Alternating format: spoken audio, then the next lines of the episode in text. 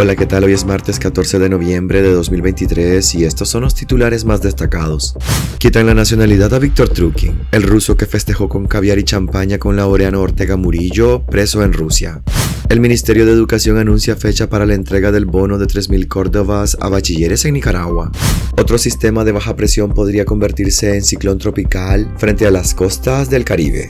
Chainis Palacios se jugará su clasificación en la preliminar de Miss Universo este 15 de noviembre. En internacionales, hallan sin vida al jurista de género no binario que abrió camino a derechos LGBTI en México. Soy Edwin Cáceres y les doy la bienvenida. Quitan la nacionalidad a Víctor Trukin, el ruso que festejó con caviar y champaña con Laureano Ortega Murillo, preso en Rusia. El régimen de Daniel Ortega dio la espalda a Víctor Trukin, el ruso al que nacionalizó en 2021 y que designó como cónsul honorario de Nicaragua en San Petersburgo.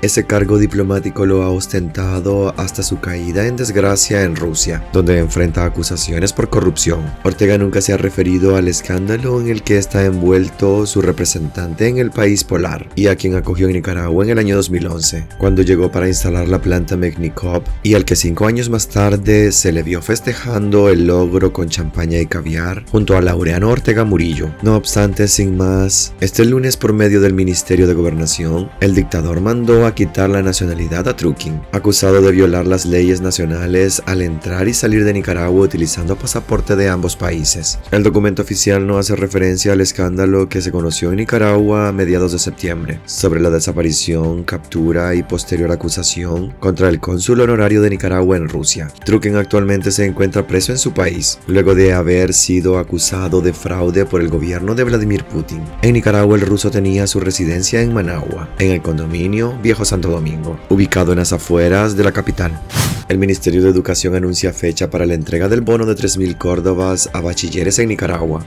El bono de 3.000 córdobas para los bachilleres de los colegios públicos en Nicaragua se empezará a entregar la próxima semana, cuando se sepa cuántos de los estudiantes aprobaron el año escolar 2023. Así lo informó este lunes la vocera gubernamental Rosario Murillo, citando información del Ministerio de Educación. Según Murillo, está por iniciar la próxima semana la entrega de bonos complementarios para los nuevos bachilleres. Así lo informó a través de medios oficialistas. El pasado mes de octubre, cuando se anunció el incremento de 1.000 a 3.000 córdobas en concepto del bono a bachilleres, la vocera del régimen hablaba de que unos 63.000 estudiantes recibirían el bono. Ahora prevén que serán 7.000 más. Según las previsiones del Ministerio de Educación, unos 70.000 bachilleres de todo el país recibirán el bono escolar. Esta cantidad se traduce en el desembolso de unos 210 millones de córdobas, o el equivalente a 5.7 millones de dólares al cambio oficial. Los actos de entrega del bono a bachilleres son convertidos en actividades político-partidarias en favor de la pareja presidencial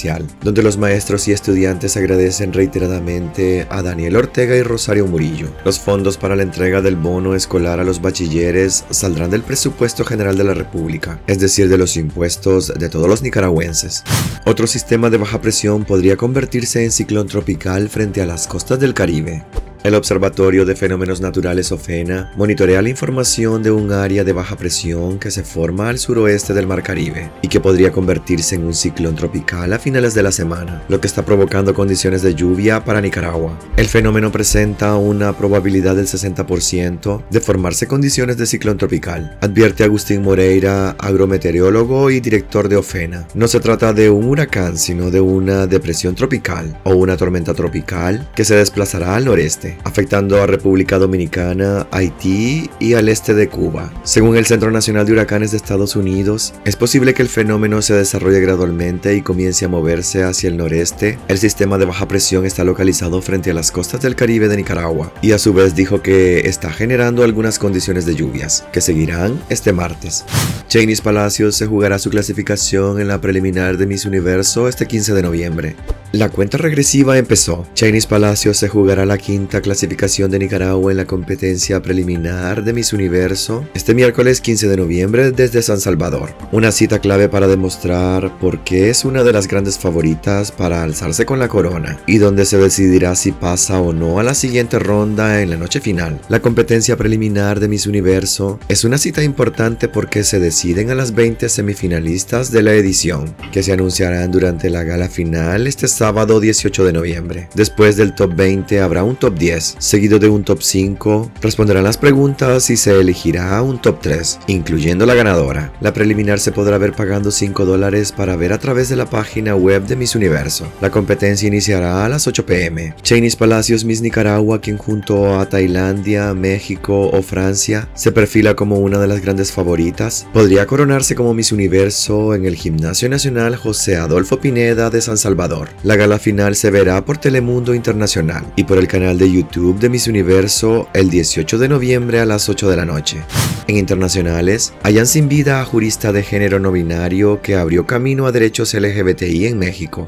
El gobierno mexicano reportó el hallazgo sin vida de Jesús Ociel Baena, conocido como magistrade, por ser la primera persona de género no binario en ocupar un cargo como jurista electoral y en obtener un pasaporte con esta identidad en México. Aunque el gobierno pidió no adelantarse, las organizaciones LGBTI exigieron contemplar la posibilidad de un crimen de odio, ya que Baena y otra persona, presuntamente su pareja, aparecieron sin vida con heridas de arma blanca en su domicilio, en el céntrico estado de Aguascalientes, según medios locales locales. Magistrade, quien nació en la norteña ciudad de Saltillo, se convirtió el 1 de octubre en la primera persona de género no binario en ser juez en un tribunal electoral del país, por lo que también se considera la primera persona con esta identidad en ocupar un cargo con magistratura en México y América Latina. Además, el 17 de mayo pasado, fue la primera persona en México en recibir un pasaporte con su identidad de género no binario. Su carrera estuvo marcada por buscar la participación de personas LGBTI en la política de México México, el segundo país con más crímenes de odio de Latinoamérica, con 305 hechos violentos de 2019 a 2022, incluyendo asesinatos y desapariciones.